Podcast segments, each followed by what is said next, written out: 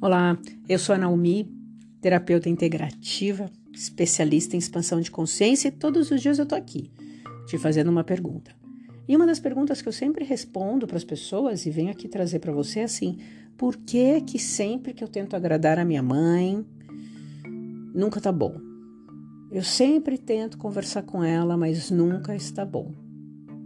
Eu te pergunto, será que você não sabe?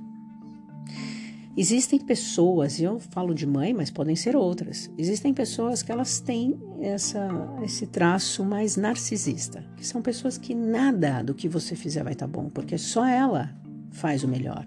Só ela sabe o que é bom, só ela tem as dores mais graves, os problemas mais graves. Eu falo de mãe, mas existem pessoas que a gente lida também no nosso dia a dia que têm esse traço narcisista. É o centro da atenção, onde tudo que você fizer nunca vai estar bom.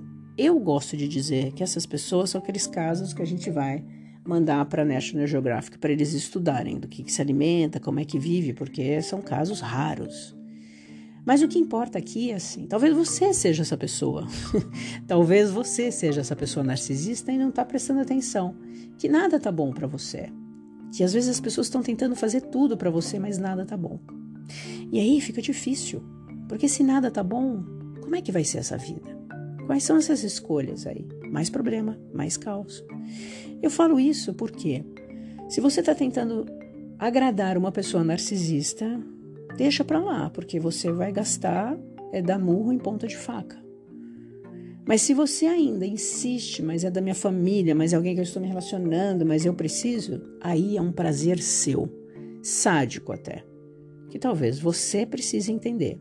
Por que é que eu estou insistindo em ter que agradar alguém que não quer ser agradado? Aonde é que eu estou criando esse tipo de relacionamento e essas pessoas na minha vida? Ótimo dia.